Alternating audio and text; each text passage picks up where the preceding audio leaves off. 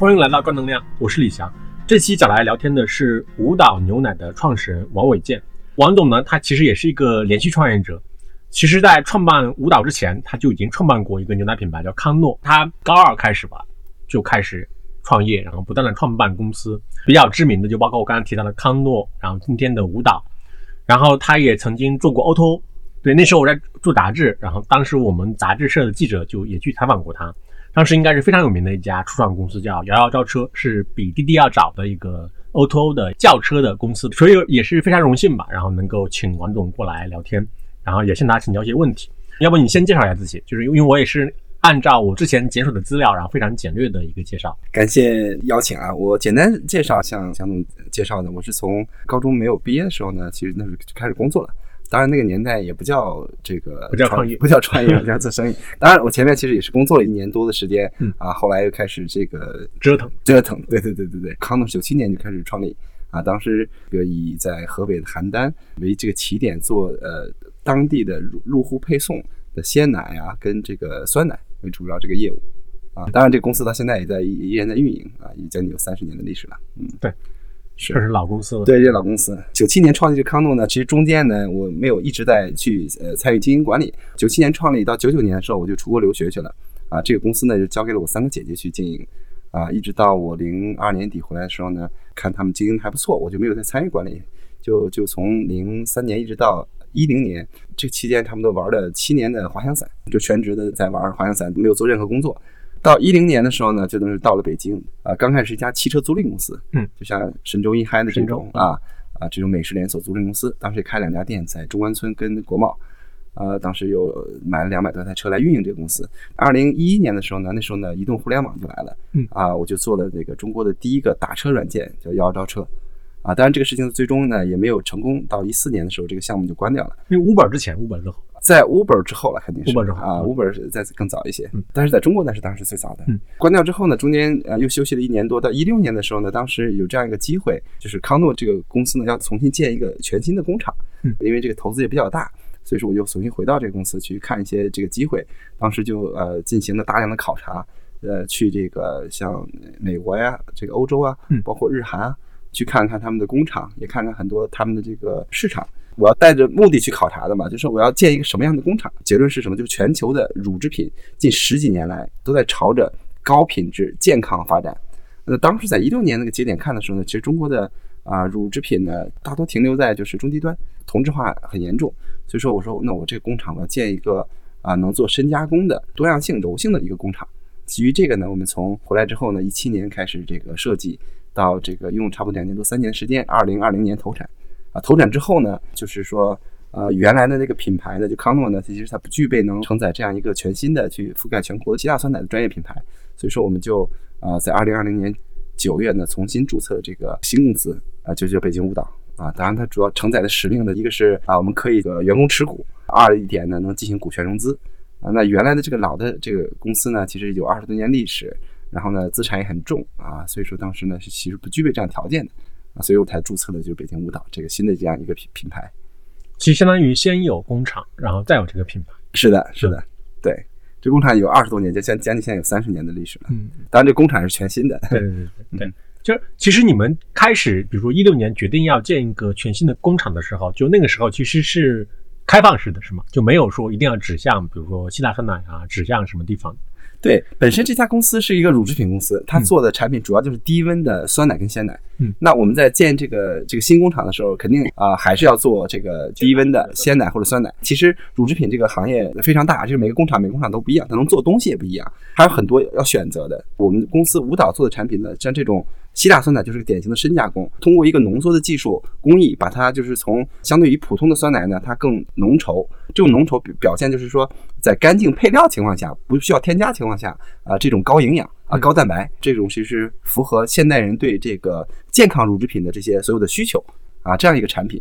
其实也是看到市场上这些变化嘛，就全球的这个消费者都在追求啊这种呃高蛋白、高营养，然后呢，其实同时又讲又讲究就是说清洁配方。可能有些产品呢，我满足了清洁配方，但是我满足不了这高营养。那有些是我满足了高营养啊，又没法做到清洁配方。那舞蹈的这个希腊酸奶呢，它就是同时我能做到高蛋白、高营养，又是一个清洁配方更重要它还很好吃啊，跟很多水果呀、跟燕麦呀、跟很多东西很搭。像美国市场上，从零四年开始有这种希腊酸奶，到这个我们去考察的时候，一六年的时候，市场上差不多一半的产品就酸奶都变成了希腊酸奶，就普通酸奶基本上就就只剩下一半了啊，从百分之一不到的这样一个市场份额，一直到百分之五十。日韩呢也是基本是这个情况，在零七零八年的时候呢，开始有这种希腊酸奶，一直到我们在考察期间呢，市场差不多有百分之三四十啊都是希腊酸奶。当时你们在做选择的时候，我不知道高端的酸奶市场它当时是在一个增长的市场吗？还是呃处在一个什么样的状态里？对，从生意的大盘角度考虑呢，整个的酸奶市场呢，呃，是一个结构调整。就是说，在一六年之前呢，大家会觉得呢，酸奶是一个非常健康的呃饮品。从一六年之后，逐渐呢，通过这些新的品牌的呃出现，大家突然间发现，以前喝的酸奶没那么健康，里边很多添加剂和糖。所以是这个新的品牌让大家认识到，说以前酸奶没那么健康，是吗？对对对，对比一下是？对对对，所以以前的这种呃老的产品呢，老品牌呢，其实是在下滑的一个状态。那这些呃有更好的这个产品理念的新公司的一些产品呢，确实是在这几年在快速增长。啊，我们从市场逐渐能看到，尤其在一线城市这核心一线城市，它的表现会更好一些。嗯嗯。所以当时这个市场它是一个竞争激烈的市场吗？当然当然，呃，就当时就是是吗？二零年的时候，不光酸奶、牛奶、乳制品吧，都是一个高度竞争、充分市场竞争的一个一个市场。呃，但是你切的这一块儿，它是一个。我不知道你会认为它是一个什么空白点，还是有差异化的一个点？其实是这样的，就是我们怎么看这个市场啊？在中国高端的高品质的消费品呢，多样性的需求满足大多是通过进口品牌来实现的啊。我们可以去去去想啊，就是包括汽车、服装、化妆品啊，好多食品，很多东西消费领域，其实这些需求都是通过啊进口商品、进口品牌来满足。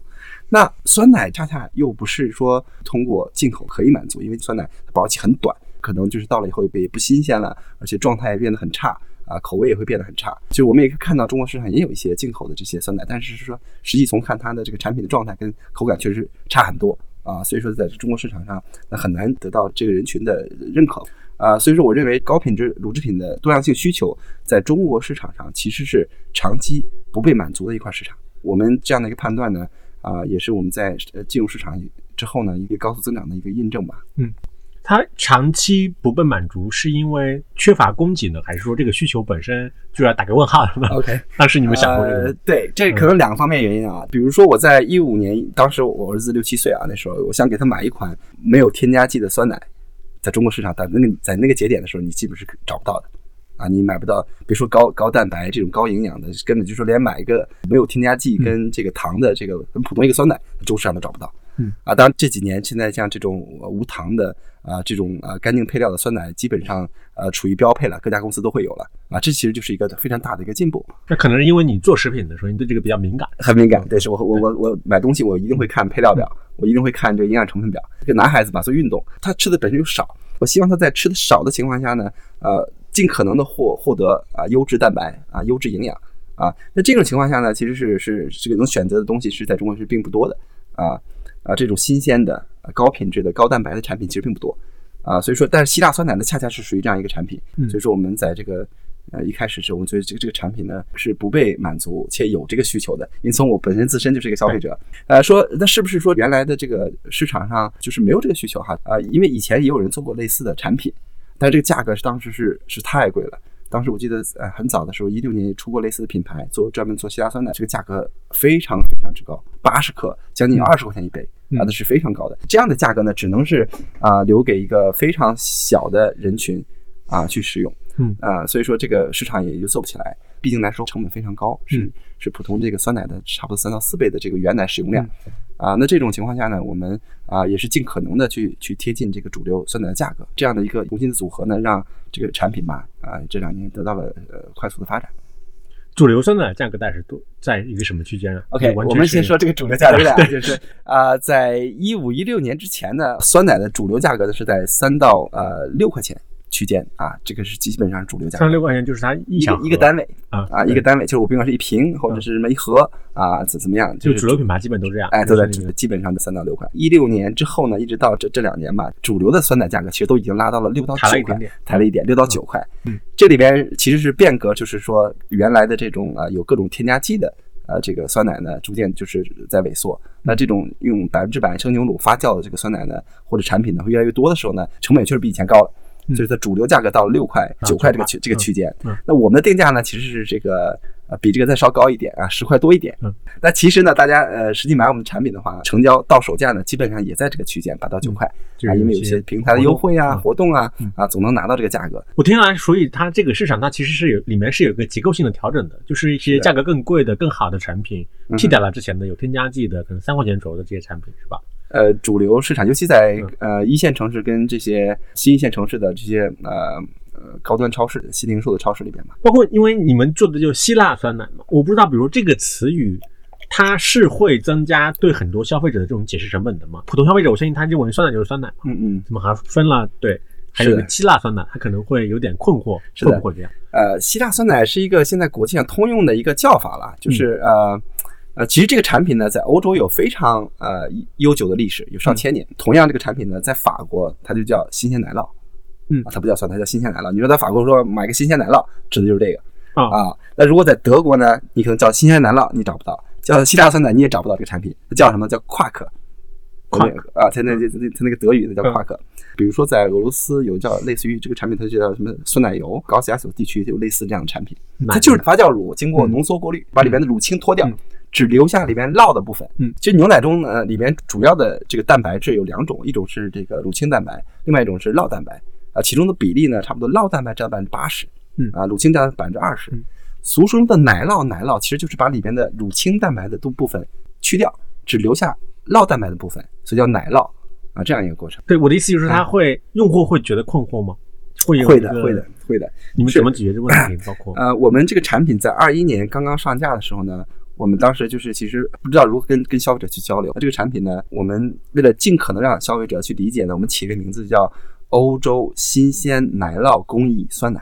嗯，啊，这个很长的。欧洲新鲜奶酪工艺酸奶。对，是。然后这个 这个二一年我们上架开始销售之后呢，像在盒马、欧莱啊这些渠道开始卖的时候呢，当当时还没做电商。上架之后呢，很多消费者拿到我们的产品之后，在小红书、在各种社交媒体上去分享的时候。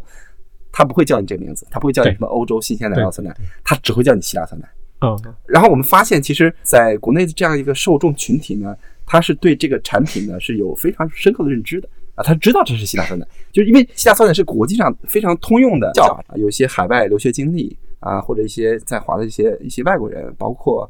啊，一些这个就经常会去去旅行的啊，吃到过更高品质这种酸奶的人群呢，他是对这个产品有认知的。所以，当我们拿着这个产品再去推广的时候呢，他们吃到的时候，哦，看到配料表，看到营养成分表的时候，他就会叫它希腊酸奶。这就是希腊酸奶。是这样。所以我们在啊二一年的年底呢，我们就开始调整，到二二年呃四五月份的时候，我们把我们的产品就全部呃素本还原的，就叫做希腊酸奶了。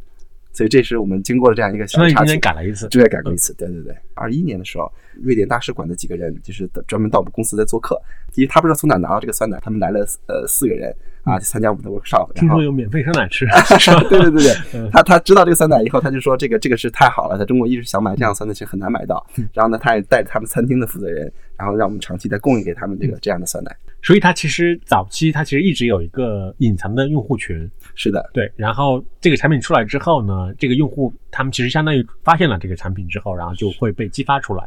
这部分人大概有多大？啊，这个像这个可能是个非常小的一个群体，我觉得十几万、二十万，呃，可能到不了那个数字，可能就是在就是一一万人这样的一个区间，在早期。主要在北京、上海啊，对，主要在北京、上海。啊，我们当时的时候，你看我们一年呢，差不多就是做这种 workshop，做了五百场，啊，就是在二一年。呃，二一年到二二年上半年嘛，这之前将近一年的时间，就差不多有做了就是五百场这样的这个活动，就是线下见面，大家坐在一起。我们公司提供了很多酸奶、水果、燕麦，每次有一个主讲人来分享他用这个酸奶怎么去吃。呃，比起那些当成饮料喝的酸奶，它更像是一个用勺子去吃的酸奶。我们的产品有很典型特点，是你用勺子挖起来倒过来，它是不会掉的啊，是这种就是倒杯不洒的这种非常浓稠的这样一个产品。啊，这种高营养的、健康的、新鲜的啊产品呢，我们当然希望更多的家庭能吃到。这就需要我们通过就是线上也好、线下也好，不断的啊再去精准的触达我们潜在的消费者，围绕着呃一线跟新一线城市里边的高质高收入的这些呃群体，尤其脑力活动啊，对这个啊优质蛋白有这个非常明确的需求啊，尤其包括对小朋友啊有这种新鲜高蛋白的产品有需求的人群。嗯嗯，其实现在我理解它其实还是在从早期用户到。早期大众用户的这样一个阶段是吧？对，是的，可以这么理解是吗？是的，是的，是的。从我们公司的定位来说呢，就是呃，我们其实就想做一家相对呃小一的公司，小一点的。对，就中国有十四亿人口，我们不可能服服务到十四亿。我们当时也画了一条线，大约啊，中国呢可能是 top 五十的这样的一个城市里边啊，里边其中的百分之十的这个人群啊，大约差不多将近五千万这样一个人群。嗯，这个可能是我们的这个目标人群，对吧？我们能专专专心心能服务好一波人啊，就足可以了。这五千万其实说起来。就是可能我们因为身处中国嘛，可能认为 它其实也很大了，相当于欧洲一个国家了。对对对对，这个 五千万，对，相当于韩国。但是如果你一开始就想清楚了，这个用户可能就五千万的话，尤其二零年的时候，它会影响你去跟投资人去展示、介绍、讲解，包括讲公司的价值或者未来的前景，会影响这点吗？我觉得并不会，就是呃，其实呃，就怕是你想不明白很多东西。像我们这种新鲜的、需要冷链的产品，说能。能服务到中国十四亿人，实话我都不信。从中国目前的这个呃基础设施来说，最起码未来五年之内啊，那它一定还是在一个具备冷链条件啊，具备这个冷藏柜的这样一个条件下售卖的产品吧。毕竟，嗯，我们很现实的看到，呃，这个具备这样条件却有这样需求的啊，会是这样一个群体人群。你要想的越精准的，你才能做事情更更聚焦。嗯，对。哎，你是什么时候开始想着放弃了那种最最大众的那个市场的？我因为我理解。无论你之前做的牛奶品牌，包括后来做互联网相关的，它应该都是面向海量的用户、海量的受众的。对，首先在五千万，我们就还是回到五千万，其实也很多，也是个非常雄伟的目标了。这个五如果能服务五千万人口，这也是很了不得一件事情。所以我理解就是，其实你做的定价和定位，其实从一开始就已经说想得很清楚，说你不会去像很多的大众大众消费品那样去走，比如说可能以亿为单位，甚至。奢望说，比如说一半中国人都用这个产品，就已经放弃了这个想法了，是吗？就是它其实刚需的，就特别大众化的产品，其实一直都已经有人满足的很好了，而且是充分满足的。反而是那种多样化的、差异化的、偏高端的需求。是的，对。按照你的说法，这之前其实很多人是借助于进口的国外的品牌来满足的。是的，是的，是理解。刚才也介绍嘛，就是它舞蹈它的产品，它其实是贴着大众的在主流产品带上面一点，嗯嗯，去做销售。二零年的时候，我理解其实还是。呃，大家还是很接受这一点的。然后突然应该是二一年、二二年这两年，它其实是感觉市场它风向是有点变化的。是的，对这个会带给你一些压力吗？我不知道。呃，从目前市场表现看还没有，因为可能我们目前的人群呢，它其实是一个呃把嗯酸奶作为饮食结构一部分的人。我觉得目前这是这这两年我们在高速增长的一个原因吧。但其实不是一一直有说法说它其实受到影响最大的是中产的那个市场。最底端的和最上面的，然后都没有受到影响，是吗？是的，嗯。但你们的产品定位，我理解它其实还是中中偏中产，是吗？呃，我们其实现在是中产偏上一些的，是，对对对，啊，这可能会影响我们继续啊去扩大人群，这时候可能这个速度会影响，嗯，但是目前看还没到那儿。有人说是消费升级，有人说升消费降级啊，啊，我说的理解就是说，其实你去看产品呃品质的发展的话，它其实是越来越好的。这种升级并不是价格的升级，我一定要价格要贵到一个什么程度，而是品质的升级啊，我们希望花到。同样的钱，或者哪怕多一点点钱，我希望是品质是大幅提升的。对啊，这种是是是主流的需求。那我们的产品恰恰是这样的产品，就是说你可能不需要花呃很多的一个钱，只是说你原来可能买个酸奶可能六块八块啊，那可能现在可能你可能多个一两块，但是品质是大幅不一样的。牛奶里面呢，除了这刚才说的营养物质、蛋白跟脂肪以外，其他就是水了。那取决于里边含水量，你加多少水嘛？如果你喜欢买这个大包装，里边其实就水多嘛。啊，其实水是不值钱的。对啊，里面真正你吃的是呃里边的营养跟风味啊，那这个是恰恰是我们产品啊的特点。对，还是那个词大家的理解嘛，就性价比。对，性价比。解是的，是的。对，就是之前就雷军在不同场合反复讲嘛，说哎我我讲性价比。不是说要便宜，是不是理解错了？是的，但是它对就有这么过程。是的，是要高品质，但是这这这个是性价比要高。那我们的产品其实去深究，你要去这样算啊。如果你把你市场上买的这个产品，你就说按蛋白的每克蛋白的价格算，我们是特别有性价比，我比那些普通便宜算的还要性价比，还有性价比。因为这个在在国际上 to B 的这个这个世界里交易的时候，怎么去计算价格呢？就是按每克蛋白的价格去计算的。嗯，它一定是这个。比如说我我喷做奶粉，我买原料。那一定是你的蛋白含量是多少，来去计算你每克蛋白的价格。比如你一克蛋白价格是是零点八元还是零点七元，不会说我里边给你放多少水，那水是没有价值的。是啊，所以说你要去这样去反过来去算，你可以算算你平时买一个普通酸奶的啊，这个蛋白质两克三克的，你花了多少钱？然后你换买我的产品九克蛋白质的时候，你就花多少钱？你会发现我们的产品更具竞争力，更具性价比。嗯，现在大概什么规模？方便说吗？我们现在处在一个非常早期吧，就是渠道渗透的阶段啊。我们比如说现在目前也是进了差不多三十个城市啊。我们原计划要目标是五十个城市啊，三十个城市里边的，我指的是线下的渠道啊。理解啊，呃，三十个城市里边的啊一些呃所谓的行业叫叫高精超啊，就是高端精品超市。嗯嗯。像比如各地有像比如在啊成都的什么洋华堂啊，像这种北京什么雅品家、Olay 啊，当然盒马啊、七鲜这样的超市。我们还不会去做像到呃类似于就是像这种大的 K，就大的这种呃卖场啊，应该我们还没有进。嗯，啊，应该也以后也未必会进。就以后也不会进，是吧？嗯，对。所所以，我理解，就比如说，就是原计划是要到今年应该五十个城市。不是不是，我们现在进来，我们最终要做到五十个城市啊。最终，对对对对，是的。就是在你们这个市场定位的。就拥挤吗？就这个，就这个定位上，目前看呢，其实不不拥挤，对，因为我们的价格呢在这里，然后呢就是品质也在这里啊，所以说呢，呃，相对呃还好，呃，反而是说主流的这个这个价格带的产品，其实是大家同质化还是依然非常严重，是非常呃拥挤且竞争很很激烈的。对，所以叫它主流也不是没有原因的，是吧？因为这些主流都在，是吧？是的，是的，是的。嗯，为什么在你们这个定位里面，它就感觉没有那么的？竞争没有那么激烈，或者是玩家没有那么多，因为它毕竟还是个相对小众的一个市场，就是它规模本身也小。嗯啊，比如说呃中国的这个低温酸奶有五百亿的盘子的话，这个可能是百分之一啊，就五亿五亿到十亿这样一个规模。嗯啊，它是属于一个非常细分的一个一个领域吧。一共像我们这样的产品，可能也就是五亿到十亿这样一个规模，它其实就是百分之一百分之二的这样一个规模。对，嗯，所以它小众，所以说大玩家呢需要更大的这个市场容量，能容下他们的体积。它的。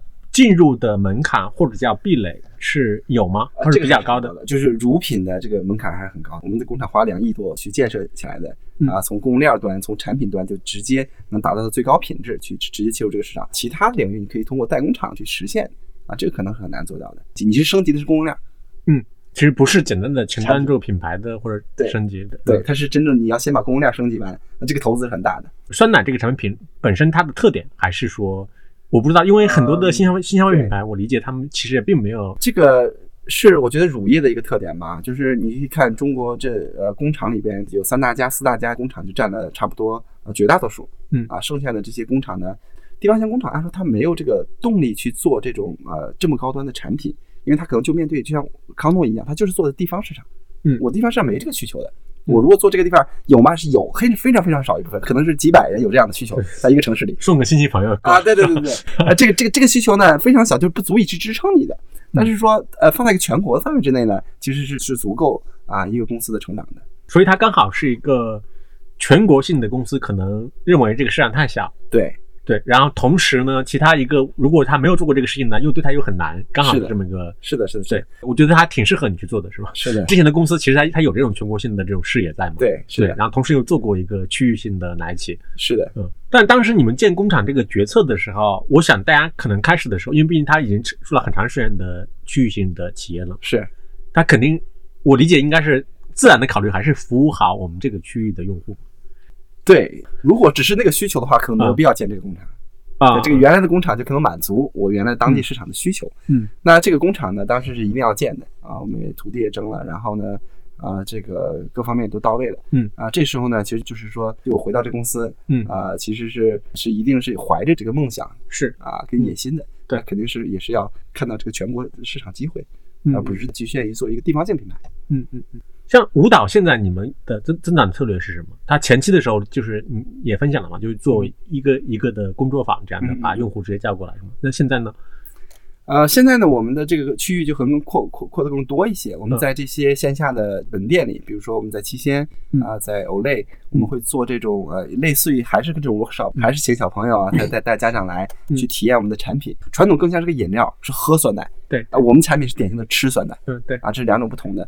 对，它确实是，如果你要把它归类为饮品的话，它可能价格会略高；是如果把它归类为食物的话，它其实就显得还性价比挺高的。对，尤其很多女孩子像我们这样的产品呢，其实可以当代餐了。她其实中午和晚上就不想吃那么多的时候，那这里边里边有足够的蛋白质，有足足够的热量，而且是健康的啊，这种要吃的少而精啊，其实是恰恰满足啊这样人群的这个需求的。嗯，然后呢，下半年呢，我们会重要还会进一些。啊一些便利店 CVS，像呃七七幺幺跟罗森这样的，我们其实就是围绕着我们的目标用户在展开。我们我们觉得我们用户在哪儿啊？他的这个购买半径、购买场所、生活方式是什么？那我们就要把我们的产品呃送到他很容易得到的地方。嗯，你们线上渠道是会已经在做了？对，线上我们从去年二二年就开始做了，就是做的这个像京东、天猫、呃抖音都在做。嗯，啊都在做，都在做，对对，线上渠道都在做。嗯嗯。现在线上和线下，我不知道，就是你会更应该怎么问才能让他们就都大家都很开心的，或者说你们会更 呃，就哪对线上和线下的渠道，它它是有区别的，就是说从效率上讲呢，呃，在初期你线上的呃获客成本低、精准，嗯，效率高，是在初期。但你们先做线下的，对，我们先做线下，对对，我们是先从最重的开始做。是是是。线下呢，获客成本呢，在初期的时候呢，呃，相对高，啊，这个效率低。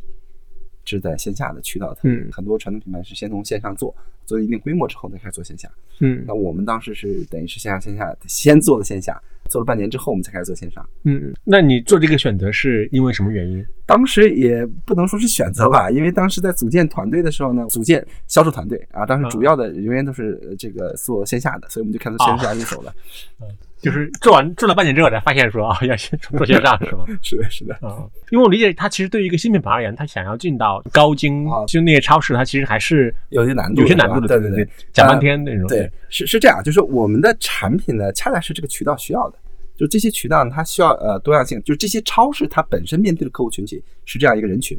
它需要有更高品质的产品。我们的产品在进入这些渠道时就非常快，我们用了几个月的时间就进了国内主流的这些所有的这些高端精品超市。呃，原因还是产品，还还是说我们团队里面做线下这个人他就很厉害？的原因都有，但是但是说最主要的其实还是个相相互的需求啊。其实说你再厉害的人超市本身不需要这样的产品，嗯，人数只是个敲门砖，只是你能可以去知道这个路径啊，知道这个流程是什么。嗯，生意要合作，你还是要一个共赢，就是本身相互有需求。对，在你现在的呃。认识里面，就渠道、品牌哪个会更重要一点？嗯，早期呢，其实成长呢，其实是靠产品去推动啊，然后呢，通过渠道呢，去去去加深你的这个布局啊。但是到呃，就是后边呢，长期看呢，是要靠品牌啊。你要说哪个重要，可能阶段不同的侧重点不同。嗯嗯。因为你在前期的时候，你其实没有选你，你没有品牌。别人别人不认识你，对吧？对，那那你就靠主要靠你的产品力，就是呃，消费者能吃到、能感受到你的这个产品的时候呢，逐渐逐渐对你产生信任，甚至产生依赖的时候，那这时候你就有品牌了。所以现在其实它还不是个打引号的品牌，对对对，还不是说靠品牌来驱动的。行业里有一个叫 NPS，就是你的这个推荐率，就是有多少人愿意去推广到你身边的朋友。那这个就是来衡衡量一个品牌的价值啊。其实我们这个是蛮高的，就是我们的客户啊，对我们的产品呃认可度非常高啊，非常极力愿意去去推荐给身边的朋友啊。但是它形成的这个范围还比较相对小的一个范围。像这种 NPS，就是你们也是通过做用户的调查去拿到这个数据是吗？是的，我们会长期监控这些数据。嗯，就是因为就是你也提到说，其实后面已经有一个就几十年的这样的一个品牌和工厂存在嘛。就是我也挺好奇，就为什么就它没有可能基于。就是已有的这个非常成熟的品牌，再去做一个新的品牌的细分啊，或者原来这个品牌是我九七年创立的，它名字叫康诺，健康的承诺。它当时就是典型的一个面对家庭人群的这样一个大众的非常呃基础的消消费品的品牌的设定。嗯，那你会看名字就看出来，舞蹈呢就是更呃特立独行一些。呃，从这个一开始的呃面对的人群不一样，就是原来的品牌不可能。啊，一个三十年前啊，将近三十年前的品牌的设定，拿拿来来针对这个我们的目标消费者，完全是不 match 的，所以一定是我们要重新针对啊这个人群他的需求来去设计呃产品和品牌。嗯嗯嗯。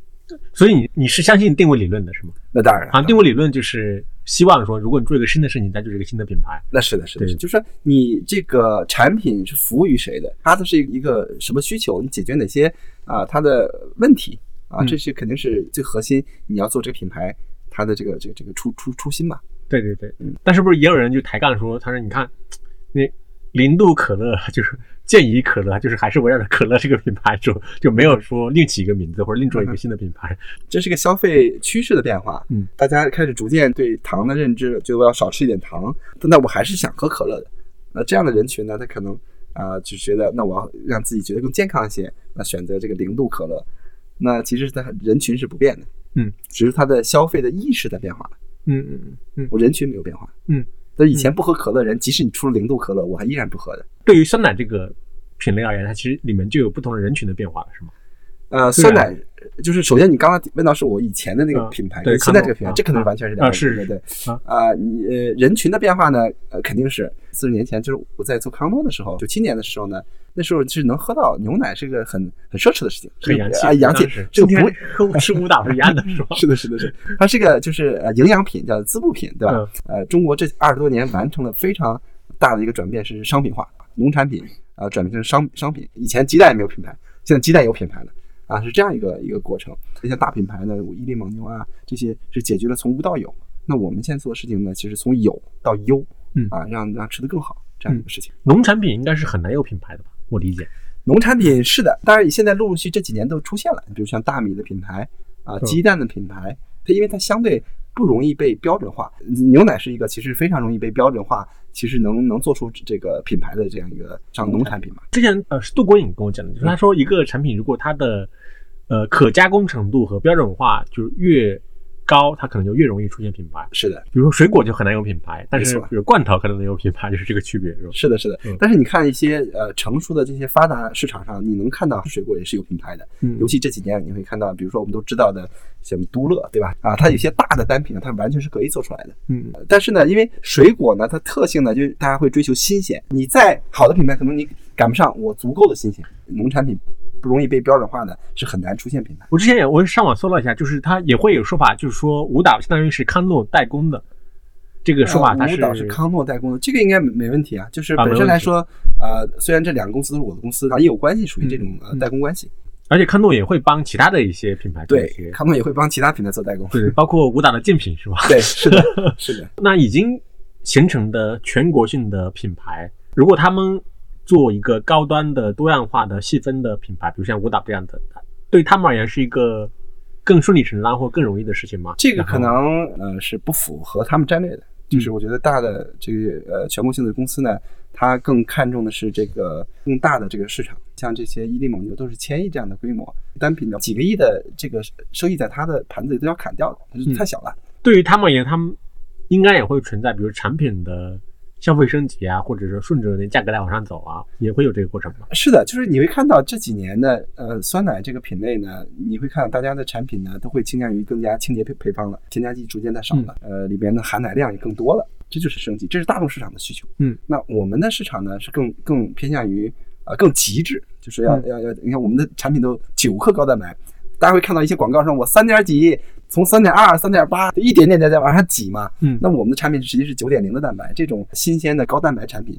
啊、它的需求人群跟更大市场的需求还是不太一样的。所以就是你的判断里面，就是你还是比较比较相信说它不会有特别巨头下场来跟这种公创业公司去竞争的，当然说，就是这些公司也出了类似的产品啊，但是呢，毕竟来对他们来说啊、这并并不是他们主战场。这么细分的一个市场上的成与败或市场占有率，对他公司都没有任何影响。对，对他们来说是不够的，就是他需要更大的战役。就是所以你到现在目前为止也没有碰到过这样的竞争，就就是类似于这样的体量上特别不对称的这种竞争，对，目前严格意义上是的。很有可能未来也不会的，是吧？当然，这个我不我我 不这样认为 嗯，我觉得一定会啊，一定会啊，一定会。对对比如说对于舞蹈而言，它的优势会是什么呢？就是你在一个细分市场的时候呢，所谓的这个大呢，可能是是你的劣势。比如你在某些特定渠道呢，你其实没有优势的。我在 Olay 啊这些渠道呢，它没有优势。啊，即使它是一个很大的品牌，对，但它的品牌只在某些市场上，嗯那在这个领域，在这个人群里，它没有优势的。对渠道没有优势，原因是什么呢？你渠道它以前产品并不在这个渠道适配，它设计的产品不是为这些渠道设计的。只说细分到这个领领域的话，那如果说我们可见的，就是说未来，比如说两年后啊，就是如果大家都去做这个相关，那可能我有更好的成本，因为我的这个产能最大，我的产量最大，我可能我的成本最好。当然了，大家大公司有更多的钱去去投入啊，你跟你的消费者是否能建立足够的信任跟信赖？嗯啊，这可能是是我们要也要要去做的事情。嗯，对，就即使对于大公司而言，比如他去做希腊酸奶，其实他也是需要同样的成本，就是他在过去的供应链也很难帮上他忙，是吧？首先，供应链还要做一些改变，去能生产这样的产品。那从你的角度来讲，如果比如说舞蹈这个公司它增长如果没有达到你开始的有五年规划呀，甚至下一个五年规划这样的预期的话，它可能问题点可能会出现在什么地方呢？如果不是来自市场的竞争啊什么等等其他因素的话，如果增长不及预期，可能会因为什么？不及预期，呃，因为这个里边，我觉得呃都有可能了，大环境啊，各种竞争都有可能啊，我很难说预测说到的时都有可能是什么，就哪个点都有可能，就是你只能时刻刻去把所有的事情做到最好，嗯啊，时时刻去准备着，嗯，但永远不知道是什么。就是你刚刚提到，比如说它用户的这种差异化的需求，需要有差异化的公司来满足，但是是因为消费品公司它的集中化的趋势就不像其他领域那么明显吗？还是因为什么原因？比如说，其实无论车，就互联网就不用讲了嘛，其实车啊、手机啊，其实集中化的趋势还是挺明显的。手机就就这么几个品牌了嘛。早期需求是我有个代步工具，有一辆车就行了。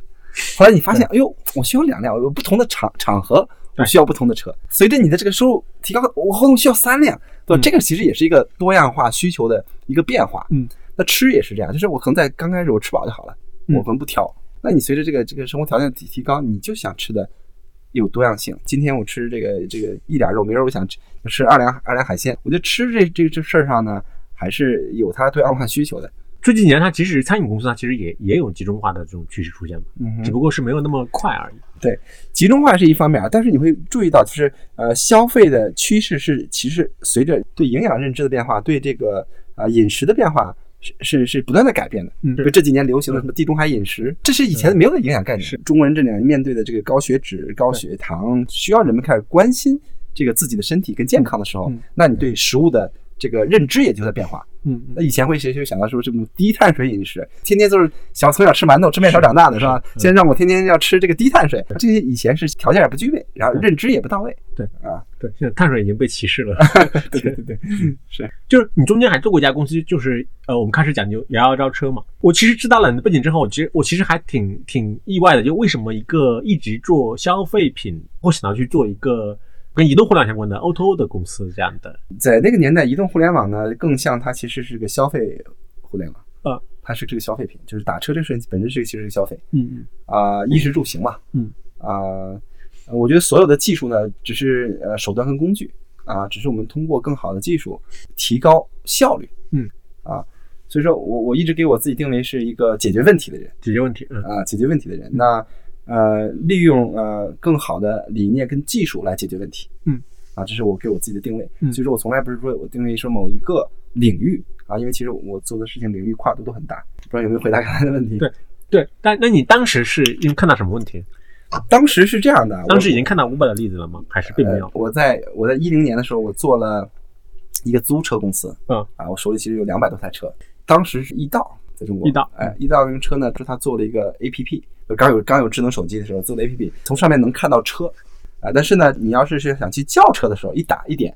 它后边还是个这个人 call 工 call call center，、就你你人接电话对，跟以前的电话调度没有变化嗯嗯啊。那么说，哎，为什么不能把它做成一个全自动的？嗯，啊，就是我这边能看到车，我这边叫车能用手机去计费啊。嗯基于这个想法呢，就开始啊，通过用这些技术人员去去实现我这个想法嗯啊，去说能实现一个全自动的叫车的这样一个一一个 A P P。嗯啊，那在一零一一一一年的时候，那是刚刚开始有移动互联网嗯啊，我手上有车，那我想，那我把车租给司机，司机去接我的顾客，通过手机 A P P，就这样一个想法。嗯，一个闭环了 是吧？对对对对，是的，是的那段经历会对你有什么影响吗？哇，那肯定影响很大。对，就是那个其实是我啊、玩了很多年这个极限滑翔伞之后呢，就是刚刚回到城市里，嗯呃第一个生意，刚刚回到城市里 刚，刚很很快又进入到一个最前沿的一个一个一个领域啊，移嗯动互联网。其实我当时还处在一个真的就是回城时间不长嘛，离开商业社会已经很久了，在那就是个。玩滑翔伞，就是不需要在城市里，是吗？对对对，主要都是在这些山里面嘛。嗯啊，然后那时候我我基本上啊、就是上 上半年在北半球，下半年在南半球，嗯嗯啊，基本都是在山里面去参加各种比赛。七年是个其实很长的时间。是，去年就是应该是高中加大学是吧？对对对对，是的。对，所以说啊、我我那印象特别深的一次，就是比赛回来之后，在在在深圳，在某个地方，我进到一个洗手间啊，超巨大，超豪华。我说嗯哇。平时我都是这个以在野外解决的，然后突然之间进到这个城市里嗯，超豪华大的这种现代化是吧啊这种这种卫生间，他觉得哇，我我又回到城市里了啊，是有这种感觉。嗯所以说，在一个长时间的啊、离开商业呃环境情况下呢，我一零年到北京嘛，然后那时候一一年就开始做这个事情，嗯。一二年这个事情就就如火如荼的就、嗯是。就进入一个充分竞争、高速增长的这样一个阶段，当然也很快，到到一三一四年这个事情就停下来，像一场梦一样，很快就过去了，嗯。就是一下子，所以对我自己还是影响很大的。就是在那个之前呢，自己对自己有些呃，就是呃错误的认知吧。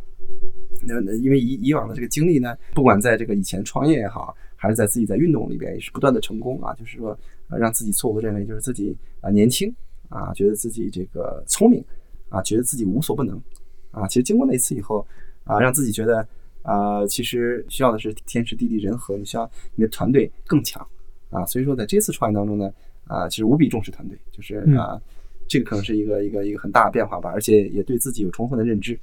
你们现在团队是怎么搭的？是还有你之前创业的？那当然没有了，这个就是全新的一个领域，然后全新的团队，全新的组织方式吧。嗯嗯，我我在组织团队的时候，呃，只招两类人吧。嗯，一个是叫呃被验证的年轻人，就他在一个大的体系里，然后能快速的成长。对，然后呢，曾经成功过。哎，对，曾经到一定瓶颈之后，可能是因为体系啊，这个公司大大就没法再成长的时候，他需要能让他放开的平台去成长。嗯啊，这个是被验证的年轻人。一定是年轻人啊，这个是一个。另外呢，我们是是有潜力的年轻人，嗯啊，就是比如说有良好教育背景，清楚知道自己未来想要什么啊，正好搭上我们前面有被验证的年轻人一起来组这种团队，嗯，所以公司基本上啊，这个是这样的一个搭建起来的。但他其实做消费品很多不是还是找比较成熟的，因为他其实比较依赖经验嘛。是的，我们这些人基本都是熟手，在各个板块上至少有十年以上经验的这样的。虽然都是年轻人是吧？对，他已经是有经验了。都是九九零，他一般都是啊，比如大学一毕业进到这个这个领域，就十年到十二年的工作经验，在一个领域，甚至都是很多都是一家公司。但其实你做摇摇的时候，当时确实应该大家也都没做过吧？就是是，虽然你也是号称自己刚到城市来，但其实应该面对比如像瑶瑶啊、在 Uber 这样的模式，其实大家也都是是的全新的嘛。呃，是的。嗯，呃，这里边就是这个叫积累。我在做呃舞蹈这个时候呢，需要什么样的人才？我我我我很容易就找到，因为我在这个行业里有足够的积累，嗯，有认识足够的人脉，嗯，啊，你能找到很多人，你知道这个行业里谁行谁不行，嗯，在哪个领域谁行谁不行，嗯嗯，啊，这个其实很重要，嗯啊，那在这个瑶瑶那段经历，我们在组团队的时候呢，其实效率是非常低的，你很难在一个短时间内啊能啊找到。啊，相关领域最强的人，吴导师说，我都是行业这个这个整个这个全全国视野内，对行业里最优秀的人在哪，是谁，我都能首先知道是谁，然后呢，我能找到他，嗯。嗯，同时也能能让他加入到我们的团队，嗯，所以这个可能是是是很关键的一步。嗯解决问题本身这个事情呢，我我可以能做好，比如说我能把呃 A P P 做好，而且能做的很好用啊，因为我是 其实个我自己我是我是个产品经理，自学成才啊，就是自我是产品经理，就能做好很好用户体验。但是这个问题你在经营一家公司，而且这种充分竞争的时候呢，就是你自己可是不够的。比如说我们当时做做大量的地推，在各个城市的推广，嗯，我们当时在北京是是是，就现在这个这个熟悉的话，就遥遥领先，对吧？出去之后呢，到上海到广州。我们在组团队的时候，就就就是非常的低效，嗯，你根本组织不起来快速啊有力的这个团队进行去进行进行推广。这时候呢，这个这个市场是变化非常快的，这个竞争也很快的，就是你就很快就会落后。那时候已经有地推很成熟的团队了吗？对，这个这个领域里其实是有的。你想想，当时像美团，美团一零年嘛，一零年成立是吧？是，像这个领域里最早的这些都是阿里的这个叫中共体系，对对对，它这个里边有有上万人，就以前做这个事情，有非常成熟的人才。嗯。但当时你也不知道，当时你很难找到，你自己也不认识他们，也不认识。对，是的。那比如说，就是还是一个类似的问题，就比如说对于瑶瑶而言，就是说，对，还是还是谐音梗是吗？遥遥领先。他对于当时而言，就没有像预期的那样迅速的做大做强。比如它的点在什么地方？就是原因是什么？我觉得你有的初心，跟你有的这些基础技能啊，就是这些啊，是可能在你初期是够的。但是说你要真正呃。说呃能做到做做到那个那个那个成就，你需要在各个领域能找到这个足够强的人，能能把你支撑到到到那个位置。但这个就需要啊，你刚才说天时地利人和，嗯，那刚才说，比如说我我如如果说我能在那个时间呢快速能组织这么多优秀的人聚集起来，做成这个事情，那就有可能是是另外一个结果。对你这么说，其实也是的。当时你的主要竞争对手，他创始人都是从阿里出来的，是吧？无论快滴还是滴滴，是的。对对，所以他们本身也很容易进到那个体系里面，是很容易找到钱，很容易找到人。是当然，在这个全国里，他能知道这个行以前的同事、同事的同事谁，嗯，谁就是非常快。嗯嗯，错过一个本来还有可能是一个特别巨大的成功，这样对会遗憾吗？会对你有影影响吗？要说没有呃没有遗憾呃没有影响是不可能的。自己也做了这个深刻的复盘，然后呢也自己再去呃考虑很多东西呃，那我这个人是个天生乐观的人啊、呃，所以说呢，就是还可以就是再找到新的方向、新的领域，能能继续去去去去开展工作，嗯嗯嗯，继续创业。当时那个情况下呢，是是年轻吧，就是卖弄小聪明，就就沾沾自喜，觉得嘿，我我这个我可以，那个我也可以，就什么都就就觉得自己最强。如果他真的比如说摇摇招车，呃，到今天发展的很顺利的话，可能会加强你的这种认识，是吗？是的，这这可能哪天栽更大跟头了。呃，现在你们团队有多大？我们舞蹈线这个团队差不多有一百零四个人，一百零四个人都在北京吗？呃，我们差不多有一多半在北京，剩下一半在上海，还有有有有十个人左右在苏州。从一九年开始开始算吧，我不知道有没有哪些消费品公司是你自己觉得还蛮欣赏的，就是如果它是我自己做的就好了那种。呃，瑞幸，瑞幸，对，嗯啊，我觉得瑞幸的闪电战加上最后，我觉得真的是我一从始终我就非常看好它。你是从他开始创业？对，从他最早我我当时在在做这个事情的时候，在在建厂的时候，他那时候刚刚开始做，我的印象特别深。他在电影院里刚开始，瑞幸开始这个做广告，当然我应该没记错，是请的应该是那个汤唯张对对对，当时他第一开始的广告，我就呀这个事情就是就觉得很对，咖啡店应该有这样的一种形式，嗯，因为它有巨大机会。其实星巴克在这个位置上再往下沉一点，有巨大的这个机会，但是一直没有人做，嗯啊，所以我觉得点就很非常好。抛开它中间出的那个造假的事情而言，嗯对你刚才你讲你到就是你跳伞回到城市之后做的事情。我会觉得说，你其实跟老陆当时做的事情是有点那个，比如他也做租车，对，做租租车之后，然后做专车，嗯，做了专车之后做消费品，是吧？是这，哎，你要这样说还真是有点。当然，只不过他中间出的那些事情呢，我觉得确实有那个每个人他自己的人性的原因那种存在嘛。是的，是的，嗯，这几年啊、呃，其他品牌我觉得关注的其实并不是特别多。消费品是一个长时间的呃这样的，不是说像一个东西你像跟一阵风。啊，这个需求，尤其呃，我们做这个生意也需要长期积累，经历过周期，你才是一个好的公司啊。如果说你只能说是这个顺着大潮涨的时候，你你跟着上去哈，就跟你说以前说雷军说的这个风口的时候，你猪都飞起来，那你没风的时候呢，对吧？啊，所以说就是我们要做一家像羽毛型的公司吧，就一直能飞。你中间就是玩到专业级了，就是滑翔伞对，然后有七年是吗？七年对。那你后来怎么决定说就要回到城市？那时候也也也没有说，就是没有决定，也没有决定，就是呃，就是自然而然。呃，当时我是你看，零八年参加完亚洲沙滩运动会，零九年参加完这个世界锦标赛，取得的都是这个以前的历史上就是中国人取得的最好成绩。对对，我在世界锦标赛取得五十多名，这个是是已经是最好成绩了。嗯，如果说我要想。做到比如前十或者那个你要付出的这个这个这个就不是前面这七年能能达到的，你可能你面对的这个风险，面对的这个付出，嗯，我觉得不成正比，嗯。啊，我毕竟是一个是一个是一个玩儿，对吧？我不是说一定要怎怎么样，嗯。啊，我觉得更关注我自己自自身吧，就是我自己得到很强烈的满足，这就够了，嗯。啊，我并并不是要为为谁看，嗯。这个东西也没人看。对吧？所以说，对，就是你个人都是自身的满足，就自身能达到这个这个高度，我觉得已经对自己很满意吧。就是对对。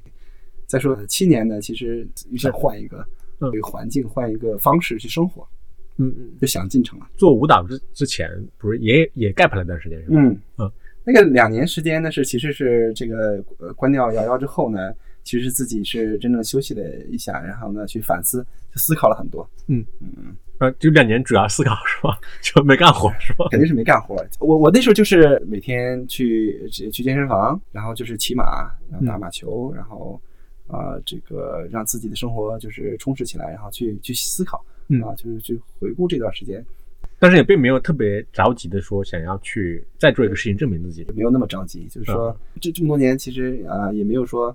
很要着急，因为其实你没有什么很大这种生活上压力嘛，就是其实更多是要要寻寻找自己啊，到底要要怎么样？心态很好，是的，是的，是的。现在心态就更好，就是尤其在 在做这个舞蹈的时候，就是很多人就跟你讲，就是你很放松，我是很放松啊，这个事情我做的很很舒服啊，因为我非常了解我的目标用户，嗯啊，就是我知道他们的需求，因为你自己就是目标用户嘛，对，是的，就是我能啊能把很好的产品给到他们，而且这个商品呢。它不像说以前在做互联网的时候，其实是一个叫叫赢家通吃的这样一个一个玩法。它是恰恰是你你你你越多样性，你能越能满足你的细分，你越好做的这样一个事情。我觉得很适合我嗯啊，我适合慢慢来，慢慢做，嗯，就把事情做细、做透啊，做精。因为你做一个创业公司，尤其你还需要融资的话，嗯我不知道它会有比如说资本上的这种焦虑啊或者压力啊，会有吗。两次融资吧，都很都很顺利。融资呢，就更像是说你的想法、你的计划呢得到认可。刚才说你是想做中国十六亿人的生意，你还想做五千万人口的生意，对吧？对。那我们就想做五千万的。他如果是想做十六亿的生意，那肯定他不找我，对对对对？吧？那可能这是大家对这个某些认知是一致的。嗯，那这个可能是是是是前提。嗯那有这个前提情况下呢，他对我们所做的事情都会都都都很理解啊，那也也会也会有足够的呃支持。嗯，做这种比如比较差异化的需求的消费品，它就它需要融资吗？呃，早期是需要的，因为在早期你呃你想做一一个事情的时候呢，你在你销售还没有起来的时候啊、你这这些前期的这些投入是有的，嗯啊，这是一。二，第二阶段呢，你在就刚开始做的时候，还是说你销售规模小的时候，别人不知道你需要做很多去刚才说的 workshop 去宣传的时候，去这个时候你你你其实是亏损的，嗯那这时候呢，啊、你就需要这个去不断的有现金去支撑到里边。那嗯。这个阶段是是需要的，越来越后边的时候，你的这个销售规模逐渐起来了之后呢，其实你真的是不需要对太多这个就是融资的，就是你的现金流啊各方面，因为消费品是很好的，呃，那可能你面临的未来就是呃就是有市场多大的竞争，你需要是不是在有投入的时候，是。或者说你在要开拓新的市场、新的产品的时候，你这些时候都是要一些投入的。嗯，资本呢，其实就是呃用资本换时间嘛。嗯你希望你自己的公司有多快的增增长，不是说我一定是要一个非常非常高速的这种啊、增长，这是一个呃细水长流的事情。所以说，我觉得我们啊、做的也很很很享受，而且得到很多客户的喜爱，喜爱我们的产品，也得到很多正向的一些反馈，就大家看的也也很开心。好，谢谢。